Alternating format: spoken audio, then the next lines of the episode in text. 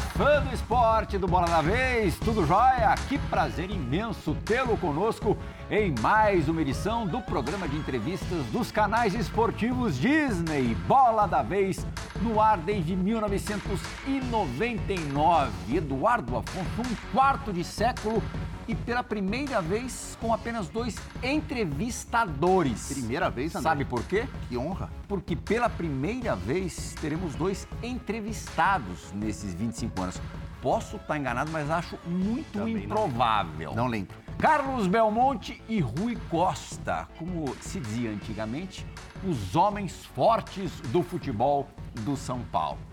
É, antigamente a gente também chamava aparelho de som, às vezes, de dois em um, três em um. Lembra do Opa! Tristar System da Gradiente? Sou raiz, André. Hã? Conheço, pô. Tinha Conheço. vitrola, toca-fita e rádio. Depois CD, toca-fita e rádio. Você teve alguns, né? Tive alguns. No São Paulo acontece o contrário. É, em vez de três em um ou dois em um, um em dois. Opa. É uma função dividida, muito bem dividida nos últimos três anos. Afinal de contas, o São Paulo, neste período, alcançou quatro finais, conquistou dois títulos, depois de uma longa escassez, justamente pelos nossos convidados de hoje. Belmonte, Rui, um jornalista e um advogado. Cuidado, né, Edu? Opa, Vamos ter devagar. que ter cuidado. Vamos devagar. É. Como é que funciona a divisão de tarefas de vocês? Agradecendo a dupla é, pelo comparecimento ao Bola da Vez. É, André, um prazer estar aqui, Edu, um prazer estar com vocês no programa que eu assisto, acompanho o tempo inteiro. E é muito mais do que isso, André. Na verdade, é mais do que um dois em um. Eu diria para você que é um cinco em um aí. Porque a gente divide a tarefa verdadeiramente entre muita gente. Né? Eu, o Rui, o Murici, o Nelson, o Fernando e o presidente Júlio. É, é, a gente no dia a dia está sempre junto. E essa divisão, que na verdade é muito mais também do que uma divisão, é uma junção de, de- de- de trabalho, é, tem funcionado. Né? Tem funcionado porque a gente se dá muito bem, a gente convive o tempo inteiro e cada um tem muito definido ah, o que fazer. Então, o, nosso, o Murici é o coordenador de futebol, é ele que trabalha o tempo inteiro com o futebol. O Rui é o nosso negociador, é quem faz toda a negociação. Eu, o Nelson, o Júlio, a gente dá suporte nesse processo e eu, como diretor de futebol, obviamente, faço toda a gestão eh, do de como a coisa vai andar. Então, eh, Murici, eu, Rui, Nelson, Júlio, a gente se encontra e define um nome de jogador. A partir daí começa o trabalho individualizado. O Murici conversa com o treinador. Ah, o treinador gosta. Sim. O Rui busca o empresário. E aí eu defino os valores. E aí nós vamos trabalhando até chegar às contratações, mas sempre de comum acordo. Né? Hoje, todos os jogadores que estão no São Paulo contam eh, com a anuência de todos, ou seja, nós só trazemos um jogador quando todos estão minimamente convencidos de que ele é um jogador que vai nos ajudar. E desse lado do balcão, o Rui tem larga experiência, formou o time do, do Grêmio, que em 2016 conquistou eh, a Copa do Brasil, é, primeiro dos muitos títulos conquistados por final. aquele Grêmio. Você fez a final? Fiz a final. Contra o Atlético Mineiro, Isso, né? lá. Trabalhou no Atlético, trabalhou no Atlético Paranaense, conquistou, ajudou a conquistar a Copa Sul-Americana. Foi o primeiro executivo de futebol a trabalhar na Chapecoense depois da tragédia do fim de, de 2016. No Grêmio ainda, voltando ao Grêmio, foi quem descobriu, por exemplo, o Jeromel. O Jeromel só é o Jeromito ou é o Jeromito também por conta do Rui Costa. Um prazer tê-lo aqui. Prazer, André. Prazer estar aqui contigo, com o Edu, com o Belmonte. Eu acho que essa, esses processos todos que tu individua- individualizas né, na minha pessoa, eles são também produto de muito desse, desse processo coletivo. Né? Eu acredito muito nisso. Ou seja, o futebol ele é, ele é tão coletivo fora de campo quanto dentro de campo. Né? E, e foi isso que me trouxe até o São Paulo. Né? Foi isso que o Belmonte e o presidente identificaram. Um cara capaz de trabalhar dentro de um processo de deliberação mais amplo, né? sabendo das minhas responsabilidades, sabendo das minhas tarefas, sabendo que não somos só meramente tarefeiros, somos pessoas que têm que opinar, que têm que se posicionar dentro de um processo que é muito mais amplo. né? Eu acho que é isso que me trouxe até o São Paulo, é isso que fez com que eu tivesse o privilégio de estar no São Paulo, o privilégio de trabalhar com essas pessoas todas que o Belmonte nominou. E realmente eu falo o que eu acredito, eu não estou aqui. Estou contrato renovado, né? então não preciso. Não preciso é, realmente o que a gente construiu no São Paulo, e eu me permito me incluir nisso, é, é, é algo que que talvez o dinheiro não consiga comprar. Né? A gente tem uma cumplicidade, uma lealdade, uma reciprocidade que respeita os processos hierárquicos, porque tem que ser assim. Mas é, o Belmonte é um cara que está lá, chega antes que eu todo dia, a gente toma café junto, já começa a trabalhar no café da manhã com o Murici, onde a gente começa a, a entender o que vai ser, antecipar uhum. problemas. Então, realmente tem sido um, uma caminhada muito legal e, e, dentro desse princípio de que tudo é compartilhado com todos. Fazer aqui uma, uma inconfidência. É, a gente já tinha a ideia de fazer esse programa desde o final do ano passado, mas justamente o Rui estava tratando da renovação. O Rui e o Murici Ramalho acabaram de renovar contrato. Aí o Belmonte falou: espera, porque agora o homem está mais valorizado. Não sei se vai, vai continuar, se vai querer continuar. Continuou. Já amaciamos bastante, Sim, Edu. É, vamos para cima, né? Vamos para cima. Boa, vou começar com o Rui então. Rui, é, o Belmonte falou assim: eu determino o dinheiro e o Rui vai lá para negociar. Uhum. É, no começo, no início da primeira gestão, é, era mais difícil negociar porque o dinheiro era menor distribuído ou está igual agora, ainda continua um São Paulo cauteloso em relação a gastos? Isso é, um, é, um, é uma premissa muito importante para todos nós. Né? A gente não trabalha em cenários de responsabilidade. Né? O que o Belmonte e o presidente me cobram é chegar ao limite que nós podemos chegar. Né? Nós nunca ultrapassamos esse limite. Né? Inclusive, eu conversava esses dias com um colega de vocês, falava como essa questão do chapéu ela é mal interpretada, né? Porque, na verdade, o, quando você leva o chapéu, você é criticado e você elogia quem deu o chapéu. Quando, na verdade, você tem que elogiar quem, não sof quem sofreu o chapéu, porque talvez isso seja o exercício pleno de uma responsabilidade de gestão, né? ou de uma gestão responsável. Por quê? Porque eu tenho um limite. Eu não posso é, trabalhar com emoção. Eu não posso convencer o Belmonte que porque nós queremos aquele jogador e ele está num cenário de competitividade de mercado em que outros poderão contratá-lo, eu vou superar aqueles limites orçamentários que estão estabelecidos pela minha diretoria. Então, acho que esse é um processo que nós enfrentamos de forma muito contundente no início, porque cabe lembrar, né? O, o trabalho que hoje resulta numa equipe vencedora, ele começou lá em 2021, né? quando nós encontramos um perfil de elenco que nós precisamos identificar, nós identificamos que precisava de uma mudança. Isso demandou custos de rescisão, isso demandou acordos que foram feitos e tudo isso impactou no orçamento que já era pequeno. Ou seja, para montar o um novo time, nós tivemos que desconstruir um processo que nós identificamos e, e, tudo isso dentro de uma responsabilidade financeira que é muito clara e, e prevalece até hoje. Já te deu a deixa, Edu. É, você acha? Hã? Tem que falar de... Falou em chapéu. É agora? Então vamos lá. É para o Belmonte, mas se o Rui quiser também. Eu tinha falado com o André, vai ser a minha primeira pergunta para o Belmonte. Vamos esclarecer o caso Caio Paulista, porque o que me chamou a atenção não foi a negociação, porque eu acho que ela faz parte do futebol. O jogador estava no mercado, não conseguiu fechar com vocês, por uma coincidência foi um rival que veio e pegou. Mas achei as palavras eh, do, do representante do jogador ofensivas ao São Paulo, a forma como ele se pronunciou, escambo, não valorização, quis fazer permuta. E, e para mim, faltou uma resposta de peso do São Paulo a esse tipo de declaração. Então, Belmonte, queria que você falasse, não só porque o Caio não ficou, mas por que, que o, o empresário do atleta se referiu ao São Paulo dessa forma, na minha opinião, muito pejorativa para o tamanho do São Paulo.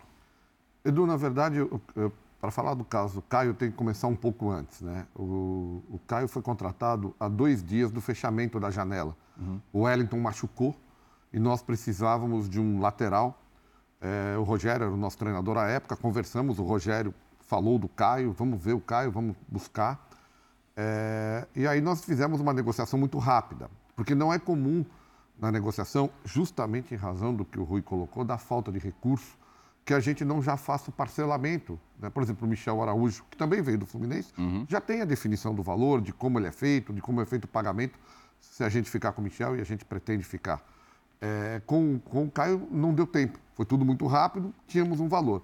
Só que no contrato do Caio, isso que a gente nunca falou e precisa estar esclarecido, já havia um salário definido se a gente contratasse o Caio. E isso nós colocamos. Então o Caio, se continuasse ao São Paulo, tinha já um acréscimo salarial que pulava de um valor para outro se a gente contratasse o Caio. Então a questão Caio, na, ao nosso ver, estava definida. Nós tínhamos um valor já prévio em contrato. Nós tínhamos que negociar com o Fluminense o parcelamento do pagamento do atleta. Aí, obviamente, o empresário chegou, o Caio teve um ano muito bom conosco, foi muito importante para a gente também, junto com os demais jogadores na Copa do Brasil. Ele pediu novos valores salariais além do que estava em contrato. Isso logo depois do título? Isso ah, durante todo o segundo semestre, Tá porque nós começamos a negociar, o Rui negociava isso é, o tempo inteiro, tanto que nós temos todos os e-mails trocados dessa negociação. Ele pediu uma valorização do Caio acima do que estava em contrato. E nós aceitamos que poderíamos valorizar sim, porque o Caio tinha tido um bom ano. E começamos também a negociar essa questão é, salarial. Mas sempre lembrando que já havia uma definição. Ou seja, se nós acertássemos com o Fluminense o parcelamento, o Caio estava preso conosco em um contrato. A, a, a, a partir do pedido do empresário, nós passamos a negociar. E, repentinamente, nessa negociação, a negociação ela cessou. O Rui pode relatar isso melhor do que eu, porque, como eu disse, as negociações são feitas pelo Rui. E o Rui é, buscava com e-mails, buscava a, negociação. E ela repentinamente parou. Eu acho, eu acho que o Caio tá, foi para o Palmeiras, é, é um direito dele. O Fluminense, na, naquele momento, acabou acertando com o Palmeiras, não fez o parcelamento que, que discutíamos. E também nós não chegaríamos, não sei quanto o Caio é, hoje ganha no Palmeiras, mas nós não chegaríamos, justamente pelo que o Rui disse, no valor que o empresário solicitava de salário para o Caio. Porque era fora do nosso patamar. A gente aceitava dar um reajuste, mas não aceitava chegar no valor que eles pediam. E isso estava em negociação. Negociação, como disse o Rui, é normal, ela deve acontecer, é assim no futebol, é assim em qualquer negócio. Mas a negociação ela tem que ir até o fim. E o que aconteceu aí não teve um fim. Não teve disse, olha, isso eu não aceito. Não teve isso, entende? Nós ficamos com a negociação buscando a informação do parcelamento, buscando a informação do salário e a negociação não chegou ao final. E, de repente, a gente é, acaba sabendo, descobrindo que o Caio negociava com o Palmeiras. Quando descobrimos que o Caio negociava com o Palmeiras, aí mudou de figura a questão. Aí nós somos o São Paulo. Ah, aí nós não aceitamos isso. O jogador que está sob contrato conosco, que tem uma negociação conosco, passa a negociar com outro clube rival, aí nesse momento, por uma decisão nossa do futebol, com a anuência do presidente de Júlio, nós cessamos a negociação. Nós mandamos um e-mail dizendo que o São Paulo estava fora da negociação. Não há problema nenhum de se negociar com outro clube, contanto que se encerre a negociação aqui.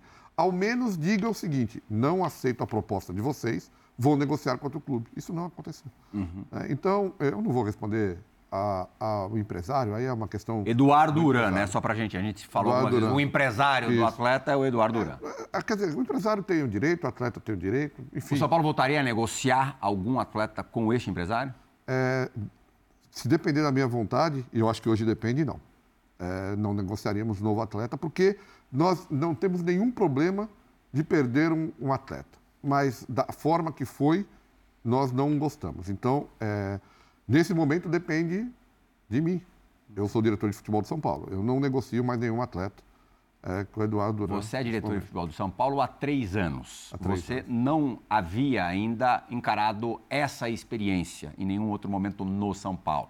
Já era um cara é, ligado à política do clube, é, vi- vivia o Morumbi ali diariamente já há bastante tempo, foi uma das pessoas muito importantes na implementação do basquete no São Paulo, mas futebol não. E você já me disse, fora do ar, que é, o mundo real do futebol é pelo menos 90% diferente do que as pessoas de fora do futebol é, imaginam.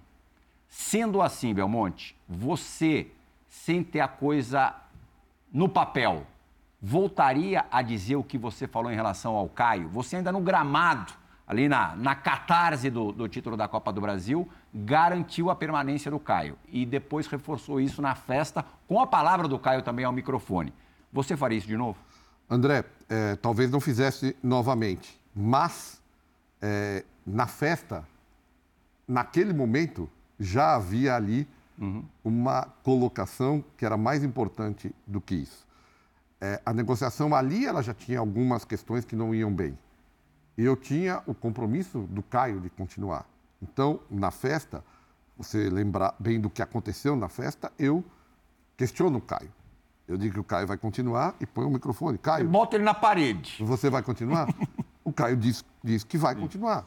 Então, ali fazia parte também de um processo de afirmação do que estava sendo tratado no bastidor, que já começava, naquele momento, a ficar é, estranho. Uhum. Né? Então, assim. A senhora estava sentindo alguma coisa errada ali? É, já, já não estava.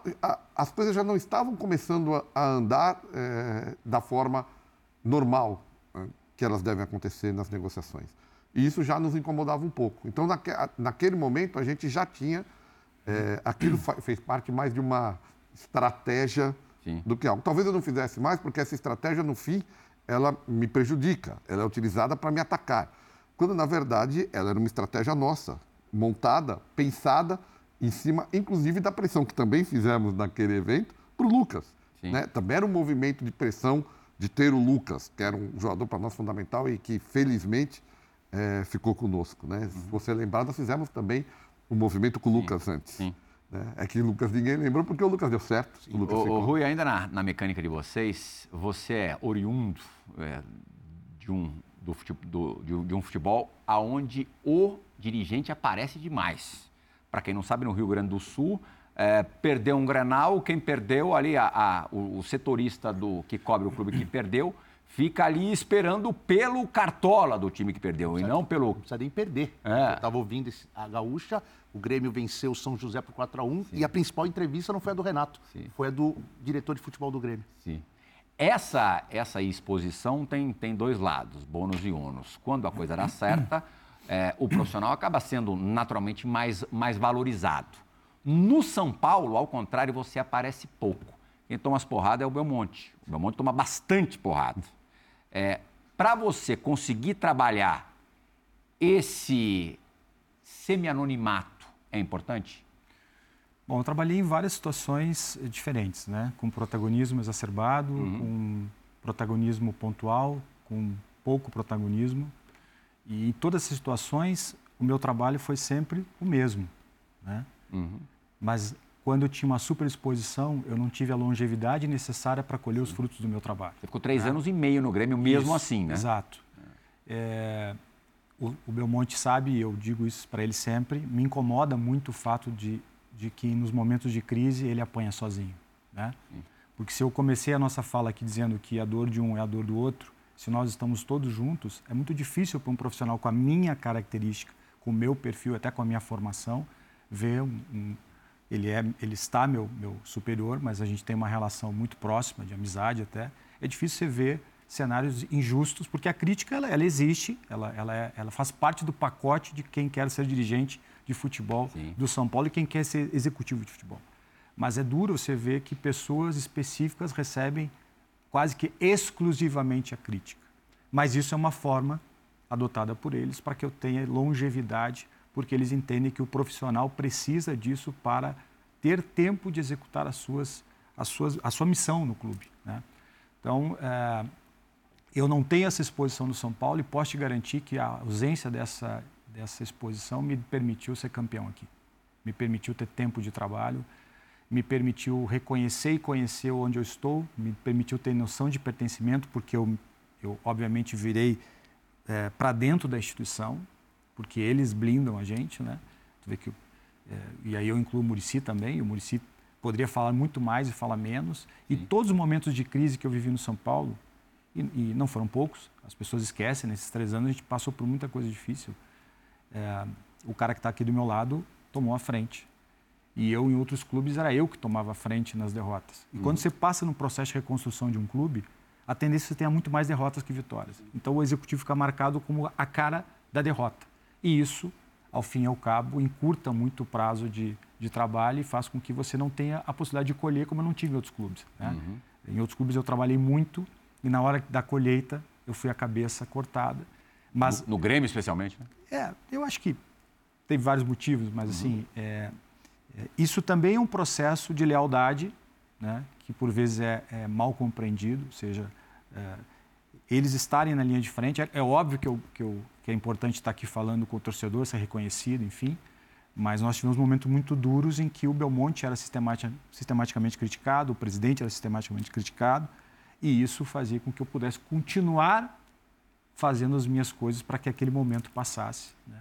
Então, são vários episódios, eu podia, ao longo da nossa uhum. entrevista eu vou nominar aqui, mas eu acho que esse anonimato me permitiu estar aqui até hoje. Eu falei que seremos dois entrevistadores, mas teremos algumas perguntas Opa. previamente gravadas. A primeira vai partir de um companheiro nosso, de um amigo nosso aqui, Vitor Birner, perguntando para a dupla de entrevistados. Fala, Birner! Fala, Plihal! Deixa um abraço para você, para todos na mesa, para os fãs e para as fãs do esporte.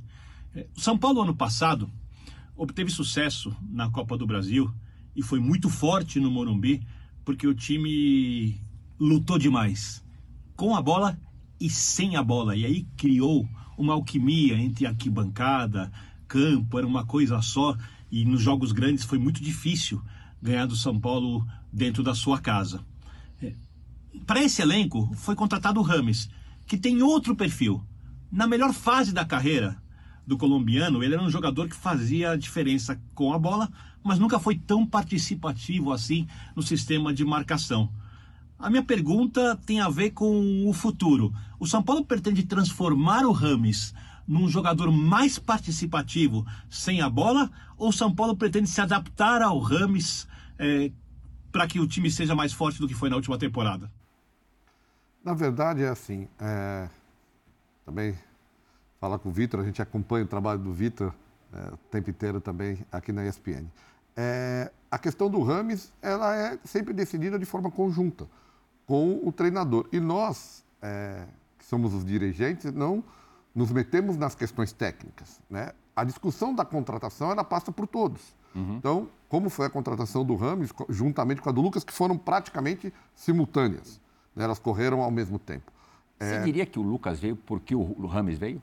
Eu acho que um veio porque o outro veio. Uhum. É, simultaneamente também. Porque são jogadores grandes que a primeira coisa, quando você conversa com jogadores como o Lucas e o Rames, que eles querem saber, não é quanto vão ganhar, não é, é o projeto. O time tem condição de ser campeão? Ele vem para um time que vai brigar por título? Esse é o primeiro pensamento desses atletas. Porque, do ponto de vista financeiro, ele já tem a vida definida. É claro que eles vão negociar valores para uhum. vir para cá, mas eles já têm definido. Eles querem saber se o time é competitivo. E, claro, a chegada de um e de outro, as duas negociações correndo praticamente ao mesmo tempo, nos ajudou a trazer o Lucas e o Rames. É, nós sentamos numa mesa com o Dorival, com o Murici, conversando a respeito dos dois atletas. O pensamento do Dorival e do Murici, que são a, a parte técnica, era muito parecida de como usar uhum. Os, os dois jogadores. Obviamente, a partir daí, nós fizemos um esforço para a contratação. Como o Rames vai ser utilizado, como o Rames vai, não vai ser utilizado? Isso é uma questão técnica. Né? É, assim, o São Paulo é um time que é, trabalha todo mundo muito para ser competitivo. Sim. O Rames não tem, obviamente, essa característica de marcação. A gente vê na seleção da Colômbia, o time basicamente joga para que o Rames consiga jogar. E aí ele joga muito. Ele tem sido fundamental. E só lembrando, são dois jogos a cada 45 dias. Dois jogos não é a quarta 45. e domingo. Exato. E aí, o que, que nós trouxemos? Para que os técnicos pudessem adequar dentro do processo. O Dorival começou a fazer esse processo, o Rames jogando um pouco mais para o lado, não jogando centralizado, justamente porque para o lado direito, porque o Rafinha é um lateral que apoia menos, então dava para ter uma segurança maior pelo lado direito, não jogou centralizado. Agora, vamos ver como o Carpini vai utilizar, enfim. Dorival esse... utilizou até como último homem do ataque, né? Utilizou até como último homem é. do ataque, porque é. É, o Rames, inclusive na Colômbia, ele joga mais à frente, uhum. com, com dois pontas rápidos pelo lado, né? Fazendo toda essa armação para esses ponteiros. Então, assim, isso nós temos é, é, é, deixado sempre na mão do treinador. Mas uma coisa é fundamental. O Rames, vamos dizer que o Rames não nos dê no campo tudo o que nós esperávamos. O que o Rames já nos entregou já é muito. O Rames já mudou o patamar do São Paulo na contratação. O Rames nos gerou é, muitos recursos a partir da chegada dele. Então, se no campo ainda não tivemos o rendimento esperado, porque o Rames passa por um processo também físico de melhor e é um, é um atleta excepcional, excepcional. Ele não, ele, ele é um dos primeiros a chegar no, no CT, trabalha muito, se dedica muito aos treinamentos. Então, nós não temos nada a ele falar. Ele faz isso tudo, Rui, e ele quer ser titular. Se ele não for titular, ele não vai ficar. Como é que vocês vão contornar isso? Mas acho que a, o perfil do nosso elenco hoje, todos querem ser titulares. Né? Não se conquista nada com 11 titulares. Mas ele é o Rames, né? Ele é o Rames, mas é, é, respondendo um outro aspecto da, do questionamento do Vitor, é, o Rames vai se adaptar ao São Paulo, precisa se adaptar ao São Paulo, como o Lucas se adaptou ao São Paulo, como todos os atletas que chegam adaptam-se ao São Paulo. Por uma questão é, de princípio. Ninguém é maior que o São Paulo. Né? Então, ele, dentro das suas características muito bem destacadas aqui pelo Belmonte, que vocês conhecem há muito tempo porque ele é um jogador global, ele precisa se adaptar não só ao clube, mas também à liga que ele está, ao fato de que se joga a cada 72 horas, ao fato de que nós fazemos deslocamentos num país continental, ou seja, a gente sai de uma temperatura baixa para uma temperatura alta, em que os padrões de gramado não são necessariamente os mesmos. Então, o processo de adaptação do Rames ao futebol brasileiro é muito mais amplo do que simplesmente ele buscar a titularidade. O entendimento que ele tem que ter, é, parece óbvio que é de que todo mundo vai jogar. Nós temos em torno de 75 a 76 jogos de temporada. Ano passado foram 70 jogos, se não me falha a memória. É impossível jogar com um elenco de 11, 12 jogadores. Né? Isso está muito claro. Inclusive, outros treinadores falaram isso nas entrevistas né, ao longo da semana, de que essa época do ano para o futebol brasileiro, você tem que ter grupo.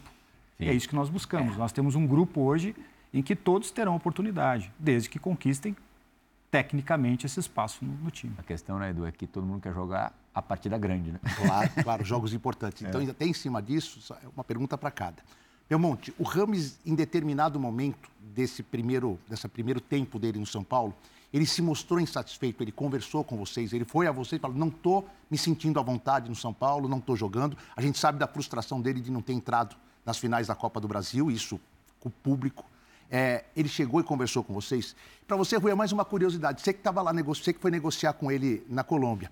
Tirando a parte de futebol, de grana, essa negociação com um cara que você chamou de global, e ele é global, teve alguma curiosidade, alguma coisa que você não tinha vivido ainda como dirigente, algum pedido ou alguma história para contar de como foi essa negociação com o Rames, tirando o futebol, ele perguntou do país, perguntou do clube, é, se empolgou, se sentiu curioso em alguma, algum aspecto da negociação que não seja grana e time dentro de campo?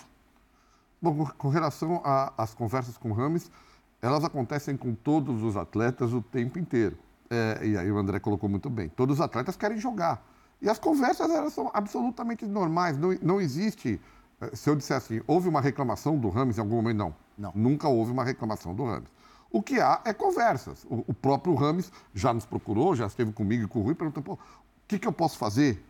Onde eu posso melhorar? O que vocês estão achando? A conversa sempre é nesse sentido com o Rames de buscar uh, uma, uma vamos dizer, um melhor espaço dentro do todo. Isso já aconteceu com Dorival, acontece com o Carpini, mas não acontece exclusivamente com o, o Rames. O Lucas mesmo, a gente conversa muito com o Lucas. O Lucas gosta de jogar mais centralizado. O Carpini tá, usou ele na primeira partida contra o Santo André. Quando o Lucas fala isso, você arranca os cabelos, né? Mais do lado esquerdo. E centralizado eu tenho vários, né?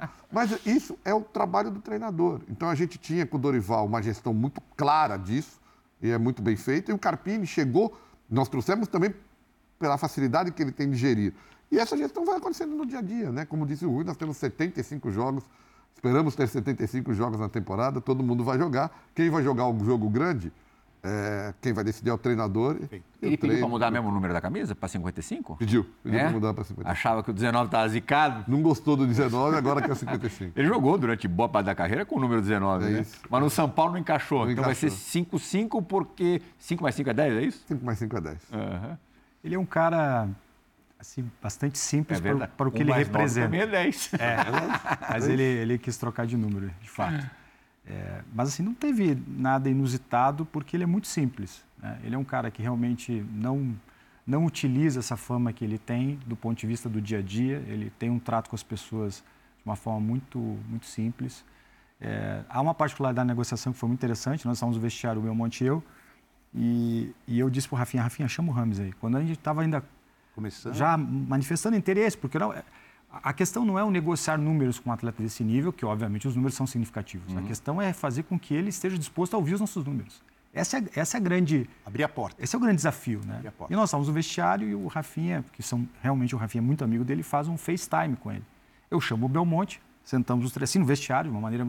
E começamos a conversar e tal. Disse, ah, o Rafinha está falando comigo, pô, eu, eu, quem sabe vamos estar juntos um dia. Então, ele sempre foi muito receptivo a esse processo. Obviamente que ele, como ele queria saber que time tínhamos, é, qual era, quais, quais, eram os nossos objetivos nas competições que estamos disputando. Então, é, nunca houve um problema do ponto de vista de cláusulas de contrato, de.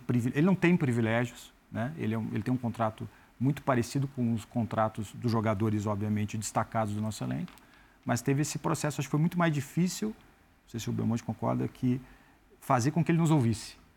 A partir do momento que ele ouviu o projeto do São Paulo, ele aderiu de uma forma rápida, até considerando o atleta que ele é e os números que, que dizem respeito a um jogador desse nível. Claro. Belmonte, vocês moldaram o elenco é, para 2024 à feição do Dorival Júnior. É, com muita participação do, do, Dorival, como tem que ser, é, sobre quem ficaria, sobre quem eventualmente poderia chegar. E o Dorival picou a mula para a seleção brasileira. É, como é que você analisa essa saída do Dorival, sobre todos os aspectos? Bom, é óbvio que para nós, no momento que ela ocorreu, ela foi muito difícil. Né? Uhum. Nós tínhamos montado todo o elenco, toda a estrutura, como você disse, é, em torno do pensamento do Dorival, mas sempre dizendo, para que não fique uma carga excessiva ao Dorival. Como eu disse no começo, todos os jogadores que contratamos, todas as saídas, elas são discutidas pelo todo. Né? Não é uma decisão do Dorival. O, o Dorival, aliás, não o Dorival, nenhum treinador no São Paulo, na nossa gestão, tem não, não quero mais esse, não quero mais aquele. Tudo isso é discutido, vamos conversar, vamos, vamos analisar juntos, porque tem o valor, tem o ativo, o atleta uhum. é um ativo. Da, então, é, é, então não é uma coisa do Dorival. Montar, esse elenco que está aí não é um elenco montado a feição só do Dorival, a feição da diretoria. Todos os jogadores que trouxemos é, é foram de comum acordo. Uhum. E aí fica mais fácil quando você pensa em outro treinador. Entende? Você é buscar alguém que continue acreditando no projeto que a gente tem feito. Os treinadores são diferentes, né? Crespo, Rogério, Dorival e Carpini. Mas todos têm o mesmo pensamento de futebol, que é o futebol protagonista, o futebol com marcação alta, o futebol com posse de bola, o time ofensivo. Essa é uma característica que nós, como diretoria, é, pensamos do futebol do São Paulo. O São Paulo uma identidade assim. de jogo. Uma identidade de jogo que, aliás, nós estamos implantando na base. Uhum. Essa mesma identidade tem que ser implantada na base. Então, o nosso time tem que ter meia na base. A gente tem que ter jogadores com essa característica. A gente tem jogadores com posse de bola.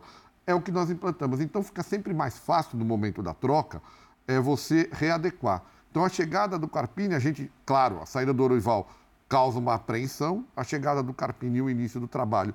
E todas as entrevistas que fizemos com, fizemos com ele e com outros treinadores era nesse sentido. A gente apresenta o elenco, apresenta o que a gente pensa de futebol e quer ouvir o treinador. E foi assim com o Carpini. Quando a gente ouviu o Carpini, numa primeira entrevista, todos nós participando, na segunda entrevista novamente, a gente tinha certeza que esse elenco funcionaria com o Carpini, porque o pensamento de jogo dele é semelhante ao do Dorival. E o elenco que a gente montou é para esse pensamento o quanto de jogo. Vocês levaram em consideração o fato do Carpini é, ser muito jovem, ter 39 anos, e jamais ter trabalhado num clube é, de tamanho próximo ao do São Paulo? Acho que o que foi preponderante nisso é exatamente o conceito de futebol que ele demonstrou, mesmo em equipes menores. Né? Nós acompanhamos toda a trajetória dele no Juventude, por exemplo. Uhum. E o Juventude, em vários jogos, dentro das suas limitações econômicas, de formação de elenco, foi protagonista na competição, uma competição que é muito dura. Né? É, resolve seu acesso, se não me falha a memória, na última rodada. Sim porque foi protagonista e corajoso num jogo em que, normalmente, pela tensão do jogo, tu terias maiores cuidados, e ele foi ousado, e por isso que ele sobe o Juventude. Mas, fundamentalmente, por esse aspecto da entrevista. Eu acho que isso, e isso é uma coisa que é muito legal, André, Edu, porque... Vocês ficaram divididos entre Carpini e alguém?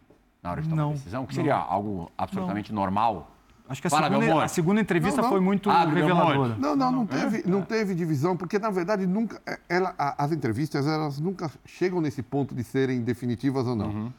Nós vamos fazendo degraus. Né? Mas às vezes você pode ter se entusiasmado com alguém. Sim, mas você pode, você pode gostar de um, gostar de outro, você vai fazer uma nova entrevista, você vai aprofundando até uhum. chegar no final. E é assim.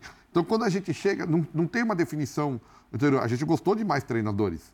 Não um, dois, três. Qual foi a participação dos jogadores? Não, não exatamente na escolha, mas na busca por um, por um perfil. O, os jogadores do São Paulo, é, e a gente conversa com eles o tempo inteiro, e essa é a nossa função. O que os jogadores queriam e sempre pediram para nós, já desde o Dorival, um, um treinador bom de gestão. Uhum. Bom taticamente, mas bom de gestão.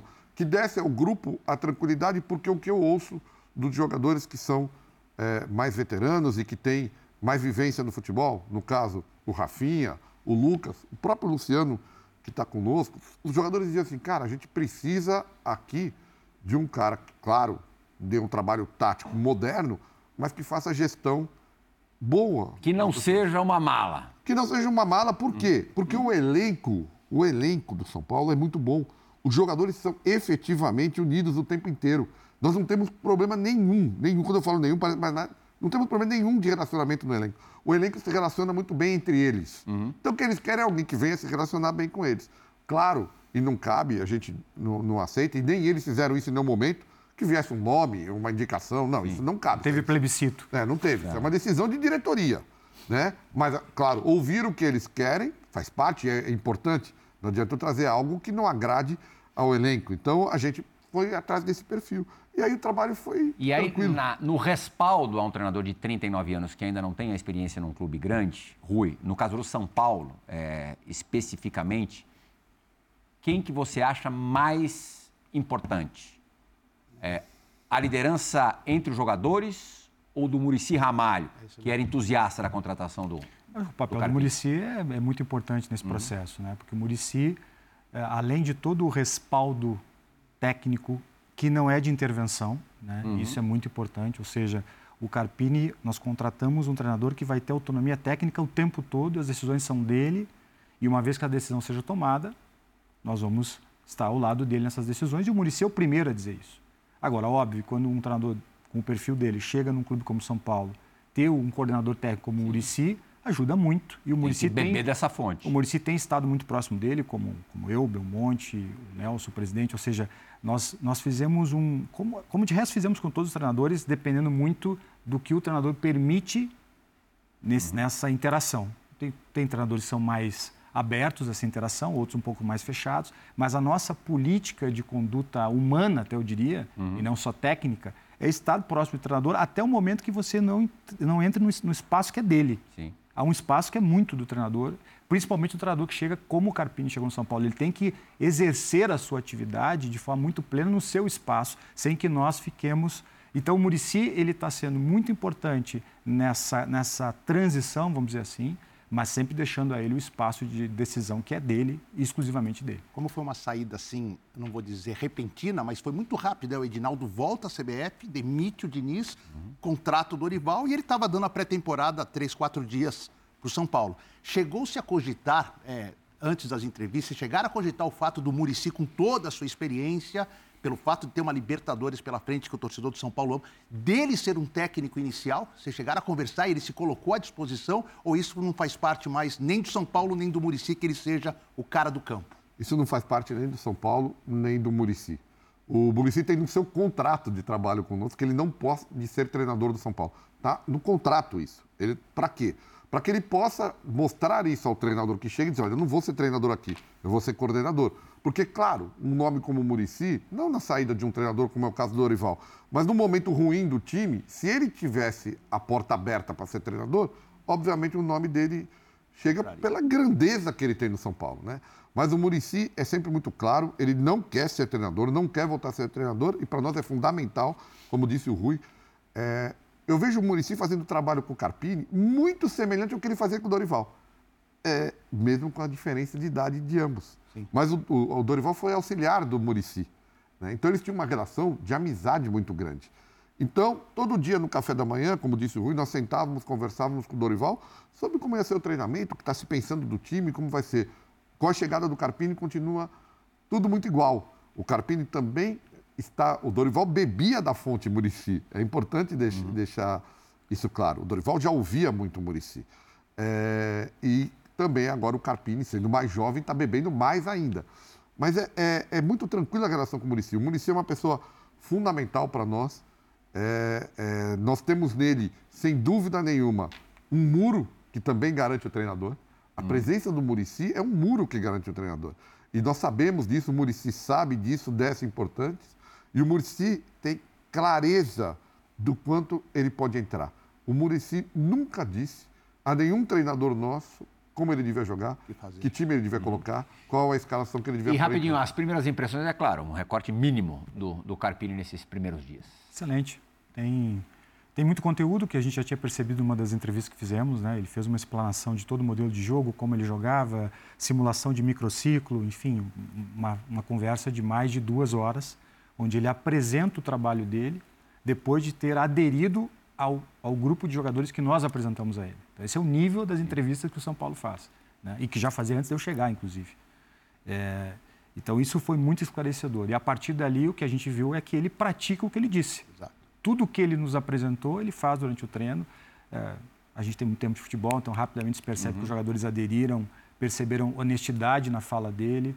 É, nós temos um convívio muito mais íntimo que a gente não pode abrir tudo, mas é, já no último jogo os jogadores estavam frustrados porque, obviamente, nós queremos ganhar todas as partidas do Campeonato Paulista. Empate com o Mirassol. O empate com o Mirassol foi frustrante para o nosso grupo, porque esse é um perfil do nosso grupo. O nosso grupo é um, um grupo que se recusa a perder. Né? E a partir daí é que essa identificação começou a ser mais sólida com o torcedor.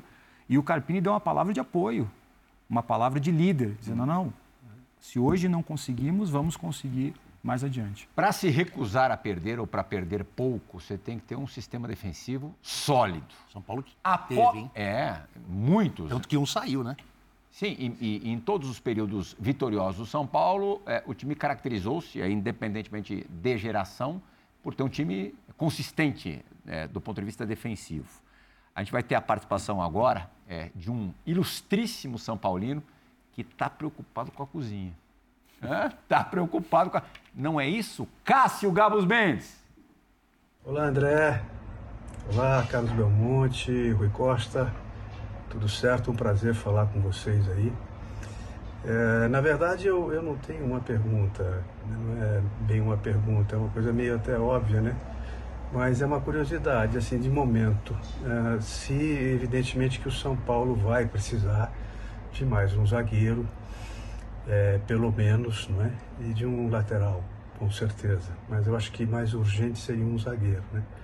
Parece que com quatro zagueiros é, fica frágil, né? No sentido de que temos várias competições e, e vários jogos para enfrentar esse ano todo. Tem janela de transferência no meio do ano, ou mesmo agora, né? Nunca se sabe. Eu gostaria de saber se já tem alguém no radar, se está antenado, ou se tem alguma coisa já encaminhada. Não estou pedindo nomes, obviamente, que não vale a pena nem. é, é, eu sei como funciona, não, não, não comentar, evidentemente. Mas isso é, se está sendo uma prioridade, se já tem alguma coisa no radar aí encaminhada. Obrigado, um forte abraço a todos, um bom programa. Pergunta de repórter. É, eu ia dizer, pergunta só- jornalística. O Cássio é um cracaço dos, dos atores é, mais brilhantes aí da história da, da dramaturgia brasileira. Ele não quer saber nome porque não é jornalista. A gente, se vocês Faltou puderem falar aí. nome, E São Paulino Fiquem dos vontade. São É. Paulino dos bolsos. É. De frequentar estádio, São Paulino Sim. que está sempre lá. já viu o Cássio naqueles jogos de quarta-feira à noite, Paulistão de antigamente ali com duas mil pessoas e ele Tava ali lá. presente. É isso. A, gente, a gente tem hoje cinco zagueiros no elenco, né? É, o Tá Arbo- contando Belém já. Contando Belém, que renovou o contrato Aham. com a gente agora, né? Então a gente tem o Arboleda, é, o Alain, o, o Ferrarese, o Diego e o, Uhum. e o Belém. Óbvio, nós estamos procurando um zagueiro canhoto. Precisamos de um zagueiro canhoto. Isso é claro para nós, não pela qualidade dos nossos, mas porque a gente tem a necessidade da saída pelo lado esquerdo, que era feita muito pelo Beraldo, e nós estamos na busca de um zagueiro canhoto. Sim, também na busca de um lateral esquerdo. A gente está muito satisfeito com o Wellington. O Wellington é um jogador que nós estamos num processo de renovação, a gente quer renovar com o Wellington. O Wellington é um jogador que a gente sabia, já era para ser na temporada Renovação das mais difíceis de acontecer, né? passada. Bem difícil, uma renovação que não é fácil, mas estamos trabalhando. Aí está o Rui já trabalhando o tempo inteiro A nisso. cara do Rui. É, estamos trabalhando e, e a gente sabe também que precisa de mais um, um centroavante, né? Para que dê também um pouco mais de tranquilidade ao, ao Caleri. Nós temos o Ramas, que é um menino que não tem a mesma característica. Precisamos de um centroavante e não temos outro centroavante. Quer dizer, três peças, um zagueiro canhoto, É um lateral esquerdo e um centroavante. São as três peças que hoje a gente acredita que a gente precisa no nosso elenco, mas são peças muito difíceis. Qual está mais próxima, é, Rui? Tudo é muito difícil, porque não é qualquer jogador que pode ocupar essas vagas. Né? Essas vagas têm que ser ocupadas por jogadores que nos tragam equilíbrio no setor. A gente trabalha muito com esse conceito de equilíbrio de setor. Ou seja, porque nós temos jogadores muito jovens. Uhum. Alguém pode perguntar por que contratar um lateral esquerdo se, se tem o Patrick? Sim, o Patrick está no mesmo processo de formação final do Beraldo.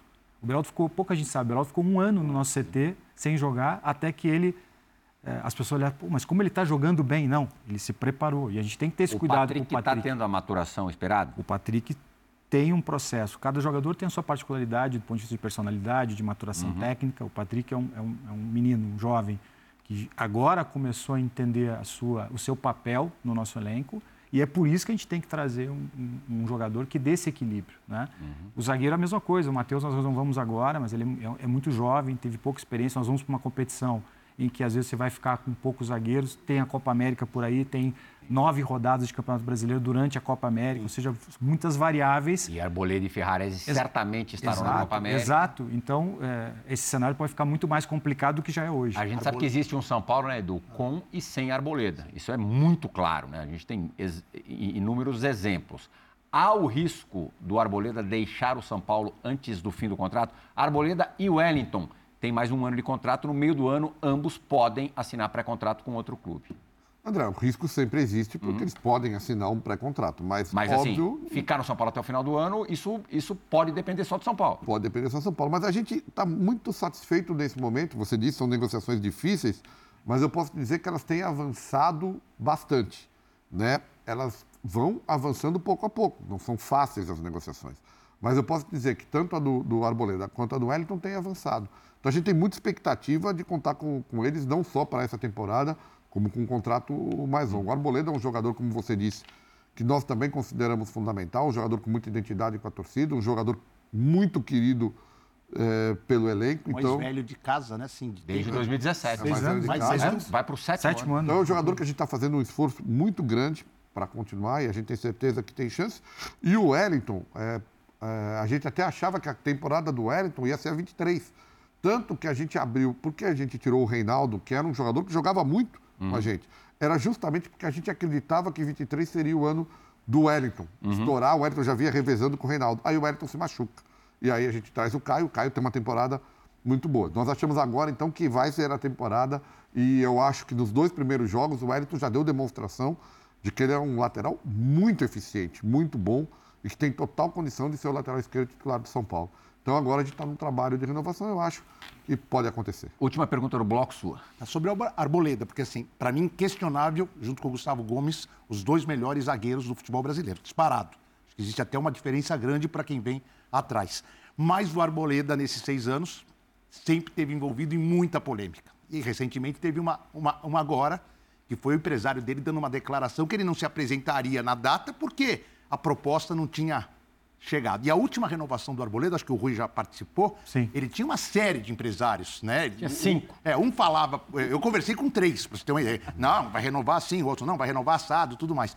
É difícil esse meio campo de renovação, de tratativas com o Arboleda pelo jogador e pelos representantes, ou melhorou um pouquinho? Já melhorou bastante. A gente deu uma limpada nesse meio de campo aí. Já está mais fácil. É, o Arboleda tem as suas particularidades, todo mundo sabe, e quem, quem convive com o Arboleda sabe disso, e quem lida com um jogador desse, com esse perfil tem que saber disso. Isso é outra particularidade muito do nosso processo de gestão. Tem que entender a, a, que, os jogadores são diferentes, claro que a gente prima muito pelo profissionalismo, pela disciplina. É, nós conversamos com o empresário do Arboleda sobre essa entrevista, ele disse que não foi bem isso que ele queria dizer, enfim. É, o Arboleda conosco, e aí temos que ser justos, né, Belmonte? Ele, ele melhorou muito esse aspecto, né? Os relatos que nós tínhamos anteriores à nossa chegada é de que os prazos eram muito mais longos, as desculpas eram muito mais veementes. Então a gente tem lidado com a Arboleda dentro dessas características, mas também tem um outro lado que o torcedor reconhece, nós também. Ele chega de uma viagem e se tem um zagueiro machucado e ele, ele precisa jogar, ele joga e ele é o melhor em campo. Né? Então ele tem. Indiscutível que ele entrega. Nossa, né? No nosso processo de gestão, você tem que ter não tolerância total às coisas, porque a gente prima, como eu disse, por uma disciplina, por processos, mas tem que entender as idiosincrasias né, de cada jogador. E, e hoje o processo de, de, renovação, como disse o Belmonte, ele, ele, ele avançou um pouco. Não é simples, porque ele é um jogador que, que pese tenha 32 anos, ele é um dos grandes zagueiros da América do Sul. e todo o mercado olha, e o mercado olha para a oportunidade. E qual é essa oportunidade? A oportunidade que a lei dá, não é o São Paulo que dá. Não é, não é a nossa falta de vontade, falta de gestão.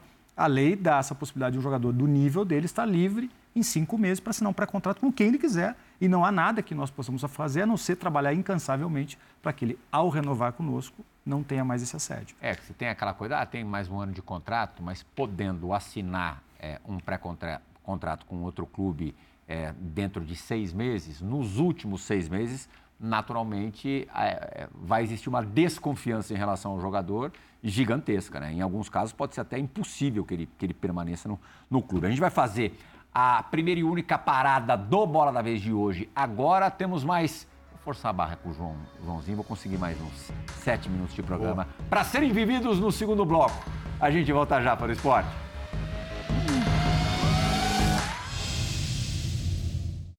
Lihal, uma honra estar aqui no Bola da Vez. Obrigado pela oportunidade de falar com esses dois uh, importantíssimos dirigentes do futebol brasileiro, Carlos Belmonte e Rui Costa. Queria saber pela formação dos dois, como é que é a relação com a imprensa? Para quem é jornalista de formação, como é o caso do Belmonte, e para quem tem que lidar muitas vezes com vazamentos de informações que um dirigente não gostaria que vazasse, como é o caso do Rui Costa. Claro que o Belmonte, nesse momento, também pode não querer que vazem algumas coisas, mas quando vaza informação correta, é inegociável para o jornalista. E o Belmonte é jornalista. Como é que funciona essa relação nessa dupla de trabalho dentro do vestiário do São Paulo? Obrigado, Plihal. A gente que agradece, PVC. Quem responde, o jornalista ou o advogado? Eu vou começar dizendo, é, eu vou começar dizendo que assim, a minha relação com a imprensa ela é muito tranquila, muito boa. Eu converso com muitos jornalistas, eu entendo a função do jornalista de vazar. O que eu acho que, e isso é normal, há um momento de adequação né, aos grandes veículos e hoje há uma quantidade gigantesca de pessoas falando sobre os clubes, uhum. em, nas redes sociais todas. E o que tem ocorrido isso hoje muito é que às vezes a informação que não tem nenhum sentido ela surge do nada e isso atrapalha o todo. Né? Então a gente já teve isso diversas vezes. E isso não parte, e não é porque eu estou aqui na ESPN, não parte da grande imprensa. Uhum. Porque há uma, uh, por parte da grande imprensa há sempre uma tensão clara com a informação, com a busca da fonte, com a checagem da informação. E muitas vezes na rede social isso não acontece. E a informação é solta. E a partir daí é, cria um problema enorme dentro da, da da instituição. Mas a relação é, é ótima. E eu acho que isso é uma questão de adequação. Eu acho importante, as redes sociais também informam, trazem muita coisa importante, mas é uma questão de adequação que pouco a pouco. Qual é o vazamento que causa maiores transtornos? O de um possível contratado ou de atraso de salário, por exemplo? Eu acho que o vazamento que sempre traz maior transtorno, seja qual for, é o que não é verdadeiro. Uhum. Esse causa transtorno. Ah, se, se, se vaza a contratação de um jogador, causa um transtorno, mas ela é verdadeira. Então, a partir daí, a gente trabalha com essa informação. Ou de um verdade, atraso o da contratação não é danoso, mas é da, é da negociação, né? Isso aí pode é interferir sempre danoso, no mas é. aí faz parte do jogo. O que é ruim é o contrário. É quando não há nenhuma negociação e ela nos atrapalha. É, é, no sentido uma expectativa. Da expectativa do torcedor. Sim. Quando tem a negociação, faz parte do jogo. Eu sou jornalista, eu sei que é assim. Sim. A informação corre, tem que dar mesmo. Você ia falar algo sobre atraso de salário? Sim, o atraso, a mesma questão hum. do, do, atraso de salário. O atraso de salário, se você abrir as redes sociais, vai ter gente dizendo que é dois, três, quatro, cinco, seis. E a maioria das vezes. Meses é de atraso. Meses de atraso. É. E a maioria das vezes não é verdade. A gente trabalhou no limite em algum momento da gestão com três imagens atrasadas. No limite. Nós trabalhamos muito tempo com duas e hoje sem nenhuma. Hoje, hoje, hoje não há atraso. Hoje não há atraso. Zero. Mas ela. Há zero atraso. Hum. Mas ela, possivelmente durante a temporada, nós teremos de novo. Porque é questão fluxo de fluxo. De caixa. É isso, e é natural. É. O, primeiro, o primeiro semestre é muito mais difícil para nós. Uhum. Né? Porque os campeonatos que nos dão mais receita é, rápida Sim. Eles começam em abril, é o Campeonato Sim. Brasileiro. a gente tem um minuto de programa, você faz a pergunta em 15 segundos, tá. o Rui, responde o Rui finalizar, responde em tá. 45. Em 2022, você foi publicamente falou, nós acertamos para chegar limpo em 2023. Em 2023 para 2024, não ouvi isso publicamente de você. Foi tudo feito como em 2022 para 2023 ou ficou alguma coisa? Acertamos no dia 22, o que estava, dia 22 agora, o que estava em aberto com relação ao ano passado. Então, hoje, nós não temos nada em aberto. A diferença de um ano para o outro foi que o outro a gente conseguiu no finalzinho de dezembro. E esse a gente conseguiu no dia 22 de janeiro. Quer fazer uma perguntinha final para o Rui? Dá tempo. Dá tempo? Mas tem que ser rapidíssimo. Rapidinho. Daniel Alves, que vocês herdaram, com essa situação toda, ainda é um problema para o São Paulo? Um problema do ponto de vista econômico, porque nós temos um acordo que é, gerou uma economia muito grande para o clube, mas que tivemos que assumir um compromisso que é, é longe, é, é grande, né? É, e é isso. Eu acho que essa é a análise que a gente tem que fazer a partir Ainda da relação é oneroso. que se desfez. Hum. Ele, ele o São Paulo tem que cumprir um compromisso econômico com ele, mas é importante lembrar que se fez uma grande economia com essa rescisão contratual, mas há, há compromissos que têm que ser cumpridos e nós estamos cumprindo. Muito obrigado, Rui Costa. Muito obrigado, Carlos Belmonte. Poderíamos ficar aqui mais uma, duas horas falando a respeito do presente e do futuro do São Paulo. O Belmonte, aí eu posso fazer, eu agora vou fazer uma confidência, não uma inconfidência. Ele toma muita porrada e muitas dessas porradas é, eu que acompanho de perto o trabalho do Belmonte e não tenho nenhum compromisso extra jornalista e dirigente, posso dizer que muitas delas é, são, são injustas, são, são carregadas demais na tinta. Boa. Obrigado, Edu. Obrigado você, André. Valeu, Foro Esporte. Boa. Muito obrigado pela companhia nessa última hora. O Bola da Vez retorna na semana que vem. Tchau, tchau.